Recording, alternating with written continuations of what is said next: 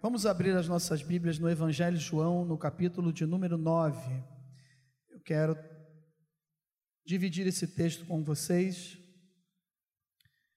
e eu creio que nós seremos abençoados. Amém? Capítulo 9 do Evangelho de João conta uma história de um cego de nascença.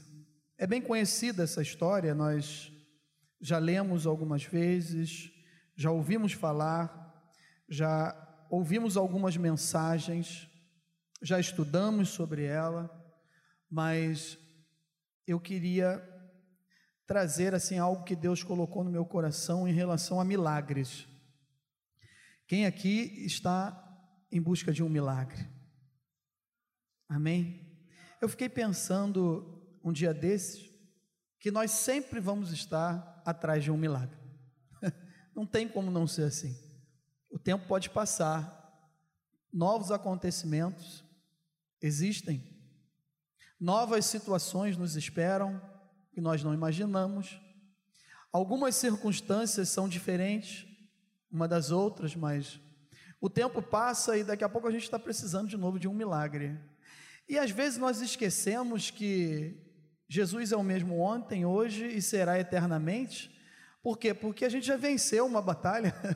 Há um tempo atrás, aí, se você voltar um pouquinho na mente, você vai lembrar que Deus já operou um milagre na sua vida. O maior milagre que Deus operou na nossa vida, aqui, todos nós que estamos aqui, assim eu creio, é a nossa salvação, amém? Se isso não aconteceu na sua vida ainda, essa noite é a oportunidade de você entregar a sua vida nas mãos do Senhor Jesus. Esse é o maior milagre que pode acontecer. Mas depois tem algumas outras coisas que nós não conseguimos alcançar. Que eu e você, por mais que venhamos a tentar, nos esforçarmos, nós não vamos alcançar. Louvamos agora que eu preciso de ti. Distante de ti, Senhor, eu não sei nem viver. Nós não sabemos nem viver. Como seria a nossa vida distante de Jesus? Eu sempre falo que a vida com Jesus é uma passagem só de ida. Você compra uma passagem para uma viagem só de ida, não tem volta. Não tem nem como pensar em voltar. Não existe passagem para voltar. Eu não quero nenhuma passagem para voltar, porque eu lembro como era a minha vida antes de Jesus e como é a minha vida depois de Jesus, como é a sua vida mas nós sempre vamos precisar de um milagre. Oramos aqui por pessoas que estão precisando de um milagre, e esse milagre também será nosso, porque a Bíblia diz que nós choramos com aqueles que estão chorando, mas também nós nos alegramos com a vitória do nosso irmão. O Duda está aí com a gente, vamos aplaudir o Senhor pela vida do Duda, amém? Mais uma vitória. Glória a Deus, mais um milagre que Deus fez. Depois tu vai ter a oportunidade de contar, tá, irmão? Vai falar dessa bênção aí. Mas o capítulo 9 fala então de um milagre, um dos milagres do Senhor Jesus. A partir do verso 1: Caminhando, Jesus viu um homem cego de nascença. E os seus discípulos perguntaram: Mestre, quem pecou, este ou seus pais, para que nascesse cego? Respondeu Jesus: nem ele pecou, nem seus pais, mas foi para que se manifestem nele as obras de Deus. É necessário que façamos as obras daquele que me enviou. Enquanto é dia, a noite vem, quando ninguém pode trabalhar. Enquanto estou no mundo, sou a luz do mundo. Dito isto, cuspiu na terra e, tendo feito lodo com a saliva, aplicou aos olhos do cego, dizendo-lhe: vai, lava-te no, no, tanque de Siloé, que quer dizer enviado. Ele foi, lavou-se e voltou vendo. Senhor Jesus, esta é a tua palavra. Fala conosco agora nesta noite, assim como o Senhor falou no meu coração. Me use como um instrumento, uma ferramenta do teu evangelho para abençoar a tua igreja nesta noite. Fale ao coração da tua igreja, Senhor, e que seja uma noite de milagres, de transformação assim como foi na vida desse homem há mais de dois mil anos atrás. O Senhor que estava ali é o mesmo que está conosco aqui nesta noite. Portanto, o poder todo lhe foi dado no céu, na terra e debaixo da terra. Opere milagres nessa noite, Senhor, em nome do Senhor Jesus. Amém? Quando eu li esse texto, eu fiquei pensando a forma como o Senhor Jesus trabalha na vida de cada pessoa. Aí eu voltei um pouquinho no livro de Marcos, no capítulo 8, aonde diz que Jesus estava chegando em Betsaida com seus discípulos e saíram de dentro da aldeia e lhe trouxeram um cego, apresentaram um cego para ele. E Jesus, diz a Bíblia, que ele cuspiu-lhe nos olhos. Eu não sei se ele cuspiu na mão e passou nos olhos, ou ele cuspiu direto nos olhos. Eu não sei, mas cuspiu-lhe nos olhos. E esse homem, ele tem uma reação pós esse acontecimento. Qual foi a reação? falou que estava enxergando homens como árvores que estavam se movimentando, correto? E aí Jesus volta a ter contato com ele e só impõe as mãos de novo, ora, e agora a Bíblia diz que ele está vendo tudo perfeitamente. No capítulo 10 de Marcos, conta a história de um outro cego, o cego de Jericó. Jesus saindo da cidade, os outros evangelhos, Mateus também fala que ele estava entrando na cidade, então ele estava na, entrada da cidade. Importante que Jesus estava ali. O cego chamado Bartimeu. Ele já é diferente. O processo com ele é totalmente diferente. Ele ouve um tropel de uma multidão, um barulho de muita gente, uma multidão, pergunta para, um, para alguém o que estava acontecendo, quem estava passando ali, por que estava criando aquele alvoroço todo, e falaram para ele que Jesus estava ali e ele não perdeu a oportunidade. O que, que ele fez? Ele clamou: Filho de Davi, tenha misericórdia de mim. Filho de Davi, tenha misericórdia de mim. Foi atrás do mestre. Os discípulos tentando impedi-lo, não deixavam que ele chegasse perto, mas ele continuou clamando, ele continuou pedindo. E de repente Jesus para, diz o texto, e pergunta para ele: O que tu queres que eu te faça? E ele prontamente responde o quê? Que eu volte a ver. Aí eu fiquei pensando: um cego é levado até Jesus, o outro ninguém leva, não queriam nem deixar ele chegar perto, mas ele começa a clamar. E esse outro que está aqui, ninguém apresentou, ele não falou nada, ele não viu nada, ele não ouviu, acho, não, porque pelo caminho, Jesus caminhando é que viu.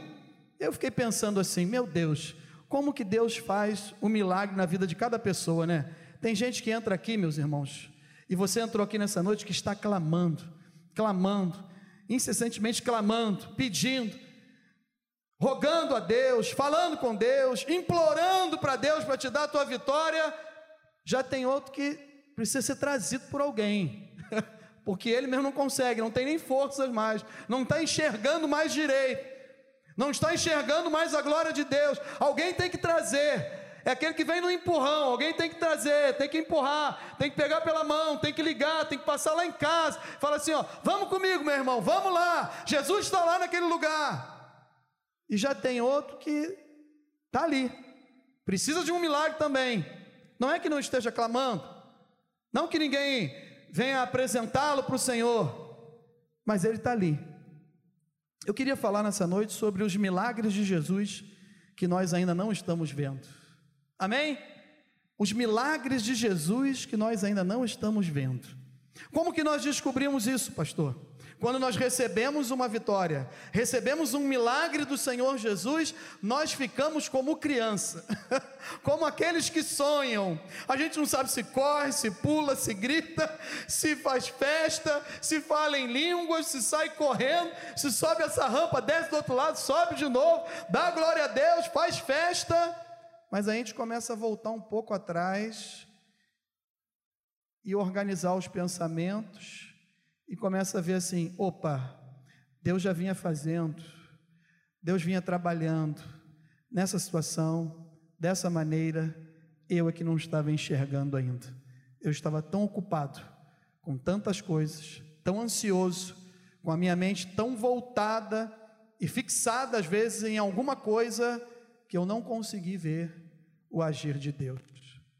Os milagres de Jesus, que nós ainda não estamos vendo, que lições nós podemos tirar aqui desse texto e aplicar em nossas vidas?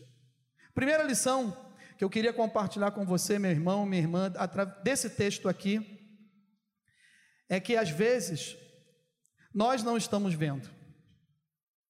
Jesus naquela determinada situação. Ainda não estamos enxergando a soberania, o controle total de Jesus, mas tem uma notícia boa para gente. Amém?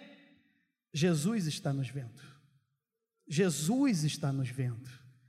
Caminhando Jesus, indo pelo caminho, ele viu. Ele viu aquele homem. Ele vê o seu problema. Ele sabe como você está agora. Jesus sabe quem você é. Antes de você nascer, ele já sabia quem você seria. O que você está passando nesse momento? Como está a sua vida? A vontade permissiva dele tem conduzido você em todos os momentos até aqui e vai continuar conduzindo a sua vida em nome do Senhor Jesus. Ele está te vendo. Ele sabe de tudo que você está passando. Talvez eu não esteja vendo. Eu não estou nem sabendo. Mas Jesus, ele está te vendo. Ele sabe de tudo que você está passando, da dor que você sente, da dificuldade que você tem enfrentado, de quanto tempo você já está parado nessa mesma situação. Esse homem, ele nasceu assim. Interessante que um homem judeu, ele só era considerado homem após os 30 anos. Então, mais de 30 anos esse homem tinha nessa mesma situação. Quanto tempo eu e você estamos esperando algo de Deus, que parece que nunca vai chegar. O tempo passa, as coisas acontecem para quem está do meu lado. Eu vejo o irmão dando testemunho, eu vejo que o irmão foi abençoado, mas eu olho para o lado, eu olho para o outro, eu não consigo enxergar a minha bênção, eu não consigo enxergar que Deus está agindo, mas tenha convicção de uma coisa: Ele está aqui nessa noite, Ele é o teu Senhor, Ele trabalha ao seu favor, Ele é o teu Pai. Tu és o filho de Deus, você é filho de Deus, você é especial para Deus, Deus escolheu você, aleluia. E Deus está conosco, meus irmãos, Ele está nos vendo. Os meus ossos não te foram encobertos, quando no oculto fui formado e entretecido como nas profundezas da terra. Os teus olhos me viram a substância ainda informe. No teu livro foram escritos todos os dias, cada um deles escrito e determinado, quando nenhum deles havia ainda, ou seja, não existia dia, não existia nada, nós éramos uma substância, éramos uma substância ainda informe e Deus já nos conhecia. Deus já estava nos vendo ali, no ventre da nossa mãe, e os nossos dias, todos eles já foram contados pelo Senhor, nenhum deles vão se perder, aleluia, Ele está no controle da nossa vida, Ele está nos vendo, amém? O segundo ensinamento, segundo, segundo, a segunda lição que a gente tira daqui, é que Deus escolhe pessoas para manifestar nelas as suas obras. Deus escolhe pessoas para manifestar as suas obras. Os seus discípulos perguntaram logo: quem pecou? Este ou os seus pais? Fiquei pensando, meu Deus, claro, a Bíblia diz que nós fomos concebidos em pecado, mas aí eles perguntam aqui: quem pecou? O cara antes de nascer já estão perguntando: quem pecou, este ou os seus pais, para que ele tivesse nascido assim? Meus irmãos, olha o que, que a Bíblia diz: João 15,16: Não fostes vós que escolheste a mim, pelo contrário, eu vos escolhi a vós outros, e vos designei, para que vades e deis fruto, e o vosso fruto permaneça, a fim de que tudo quanto pedis ao Pai em meu nome, Ele vô-lo conceda. A glória de Deus vai se manifestar em você através de Jesus. Às vezes a gente fica perguntando, tanto porque, porque, porque, tem que ser para quê? Qual é o propósito que Deus tem? Por que, que Deus está permitindo que isso aconteça? Jesus está agindo e nós ainda não estamos percebendo. E às vezes não conseguimos ver nada ainda, mas Ele está trabalhando. Olha o que fala o verso 6. Dito, dito isto, dito isso, cuspiu na terra e, tendo feito lodo com a saliva, aplicou aos olhos do cego. Jesus trabalha em nossas vidas através da palavra. A saliva, que é a palavra de Jesus, que vai de encontro com o barro com o barro, onde ele faz o lodo. Quem é o barro? O barro somos nós. E Jesus aplica nos nossos olhos para nos tirar a cegueira espiritual. Esse homem ainda não estava vendo. Esse homem nem sabia quem estava trabalhando na sua vida. Ele não sabia de nada do que iria acontecer mas Jesus já estava ali trabalhando. Ele não estava vendo nada, ele não sabia de nada, não sabia como ia acontecer, mas Jesus estava agindo, estava trabalhando. Quando a palavra de Deus, meus irmãos, começa a trabalhar na nossa vida, que é a saliva, é a palavra de Jesus, que vai de encontro ao nosso corpo, à nossa carne, e começa a trabalhar no meu interior e no seu interior, as nossas vidas começam a ser transformadas. Há, há, palavras, eu estava pensando nisso um dia desse. Há palavras que para nós às vezes ela não chega muito boa. Quando nós estamos assim, ouvindo a palavra de Deus, ela não chega muito legal. Às vezes nós somos tendenciosos em fazer isso. Nós avaliamos, isso é normal, é do ser humano. Mas quando eu digo que ela não chega muito legal, é porque ela está tentando trabalhar a palavra de Deus está tentando entrar no meu e no seu coração e começar a transformar a nossa vida. E quando começa a mexer, quando começa a transformar, aí a gente quer correr às vezes. Nós queremos fugir, mas é Deus que está trabalhando. As coisas que eu quero e que eu quero enxergar o mais rápido possível, aí os meus ouvidos e os meus olhos já estão abertos para ver o agir de Deus. Mas aquilo que eu não sei ainda, aquilo que eu não estou vendo, aquilo que eu não estou percebendo, que eu não tenho acesso, que eu penso que eu estou de pé e eu tenho que vigiar para não cair, é nesse lugar que a palavra de Deus quer trabalhar, é nesse lugar que a saliva se mistura com o barro e Deus começa a trabalhar para abrir a minha e a sua visão, abrir os nossos olhos espirituais, para mostrar, meu filho, por aqui você precisa mudar, minha filha, por aqui não ande mais desse jeito. É a palavra de Deus que vai mudando a nossa vida. Então, quando Deus nos escolhe, é para que possamos dar fruto. Ele nos escolheu. Não, não somos nós, não fomos nós que escolhemos a Ele, mas Ele nos escolheu porque Ele nos amou primeiro. Ele entregou a sua vida por cada um de nós. Então nós aprendemos aqui nesse texto que Jesus está nos vendo. Segundo, que Deus escolhe pessoas para manifestar nelas as suas obras. Terceiro, Jesus faz do jeito dele. Para o milagre acontecer, Jesus faz do jeito dele. E são milagres que nós não estamos vendo, como eu falei. Vocês estão me entendendo? Milagres que nós não estamos vendo, mas eles vão acontecer no nome do Senhor Jesus. Milagres que nós não estamos vendo são esses que Deus quer operar na minha vida e na sua vida, e às vezes nós somos assim, nós achamos assim, não, nisso aqui eu já estou pronto, eu já estou bem, eu consigo perdoar, eu não tenho dificuldade de perdoar, eu não tenho dificuldade de pedir perdão. A gente não começa a fazer uma, uma autoanálise é, da vida espiritual, mas quando acontece uma situação conosco, é aí que nós precisamos ir para os pés do Senhor, pedir misericórdia a Deus, falar: Senhor, me ajuda aqui, porque eu falei que eu conseguia tirar 10 nessa, nessa aula aqui, nessa prova, nessa questão, era fácil para mim. E aí, quando nós vamos passar por aquele problema, a gente descobre: sabe o que? Eu preciso de um milagre. Eu preciso de um milagre. Eu não estava vendo isso ainda mas Jesus quer fazer e quer operar esse milagre na minha vida também. E tem aquele que a gente está buscando, buscando, buscando, e nós não conseguimos enxergar uma luz no fim do túnel. Claro que nós vivemos, não vivemos por vista, Vivemos crendo que Jesus pode fazer.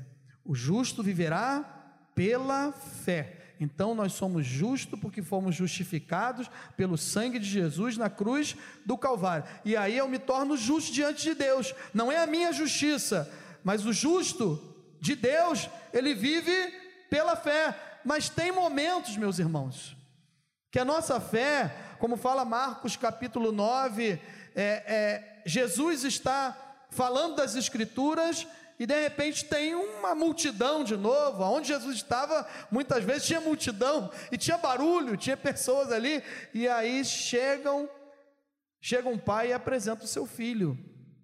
E ele fala: "Eu não tenho mais esperança. Eu não sei mais o que eu faço".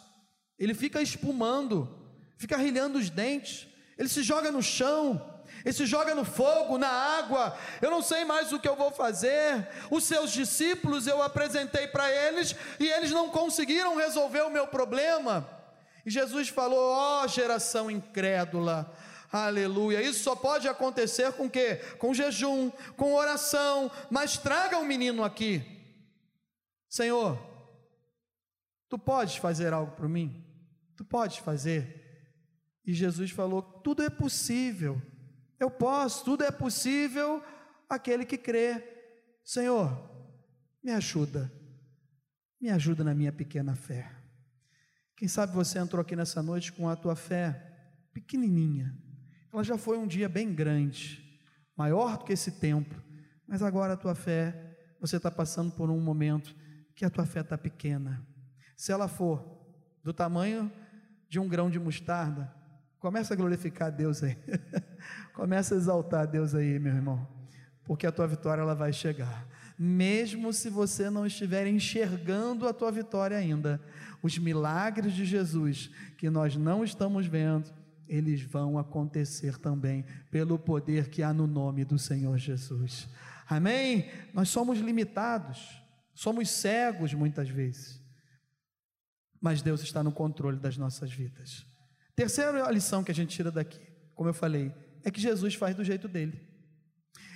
Respondeu-lhe o Senhor: Quem fez a boca do homem?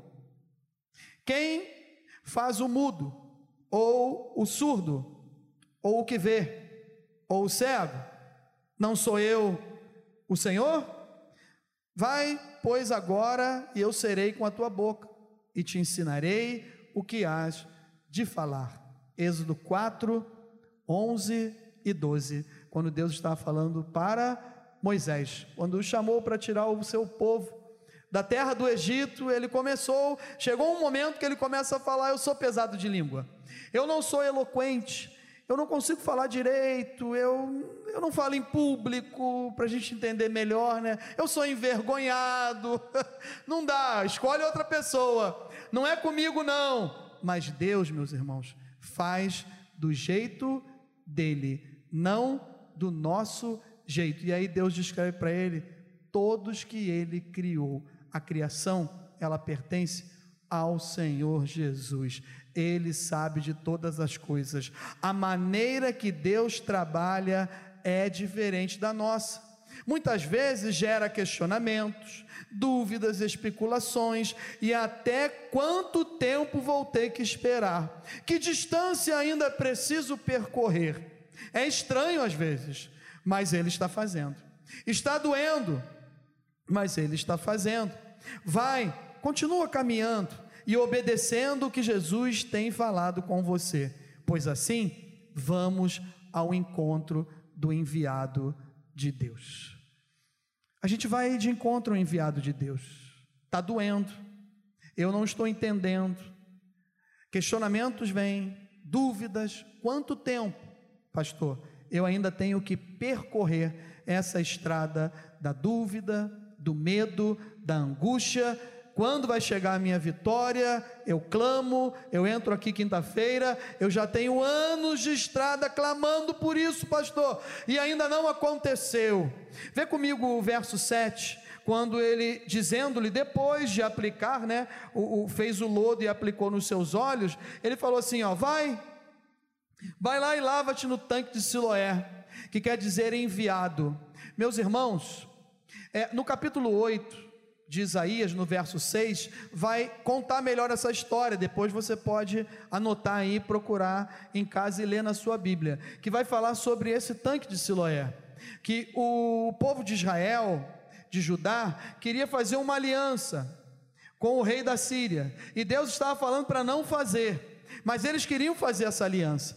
E aí, ele usa Isaías para falar, sabe o que?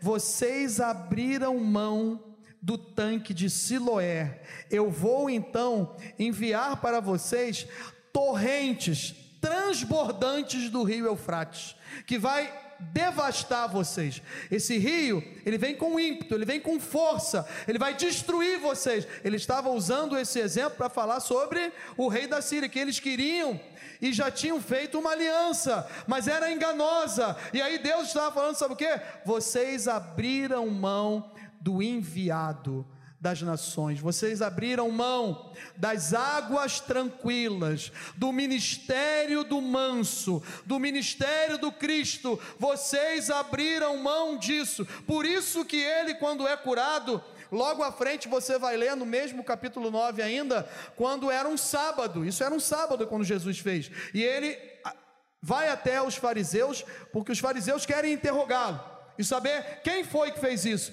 E a primeira coisa que ele fala foi o seguinte: foi um homem que fez lodo, que ele untou meus olhos, ele orou por mim e ele falou comigo: vai até o tanque de Siloé. E quando eu fui no tanque de Siloé, me lavei, voltei, eu já voltei vendo. Aquilo ali tinha um propósito de Jesus. Por isso que às vezes a gente não entende por que, que Jesus, para uma pessoa, ele fala assim: ó, pode enxergar agora a tua fé te salvou. E a visão do Bartimeu voltou. Do outro, ele cuspiu nos olhos, ele falou, ele orou, impôs as mãos, ele enxergou o homem se movimentando como, como árvore, voltou, ele impôs as mãos, orou de novo e ele foi curado. E esse aqui, ele precisou ir até o tanque de Siloé, ir até o enviado. E às vezes na minha vida e na sua vida acontece isso. Está doendo, a gente não entende nada, quanto tempo nós vamos percorrer ainda, mas quando nós vamos na direção do enviado de Deus, na direção de Jesus, o milagre vai acontecer.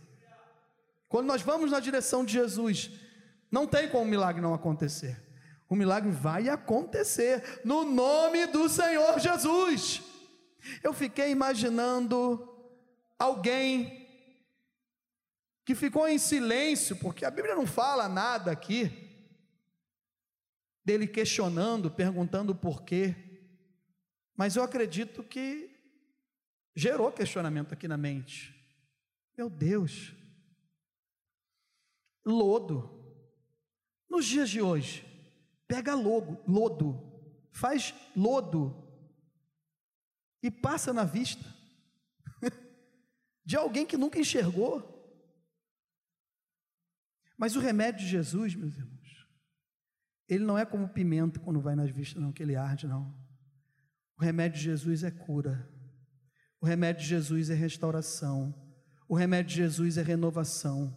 O remédio de Jesus é coisa nova é coisa boa, é vida nova. A, a, a velha criatura, ó, ela já foi embora. Eis que tudo agora ó, se fez novo. Nós somos novos agora em Cristo Jesus. Nós não somos mais o mesmo. Então há momentos que nós precisamos do remédio de Jesus para abrir os nossos olhos. Mas eu fico imaginando, enquanto ele foi até o tanque de Siloé, estava ardendo estava doendo. Na minha vida e na sua vida é assim também. Há momentos que nós estamos esperando por um milagre, vai doer, meu irmão. Por, durante o tempo que a gente, o, o, o percurso que a gente está fazendo, ele vai doer.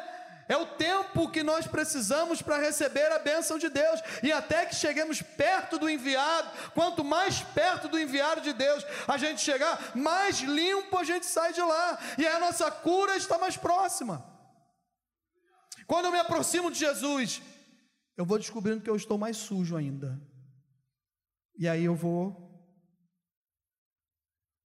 sendo lavado pela palavra. E a palavra começa a lavar, começa a limpar.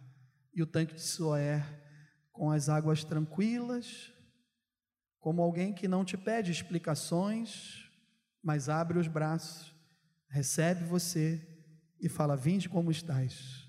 Aleluia nessa noite, abra o seu coração, vá em direção Vá em direção ao enviado de Deus. Você tem tentado sozinho, mas como nós louvamos aqui, nós precisamos do Senhor. E aí, meus irmãos, quando nós chegamos perto do enviado, o milagre está próximo de acontecer.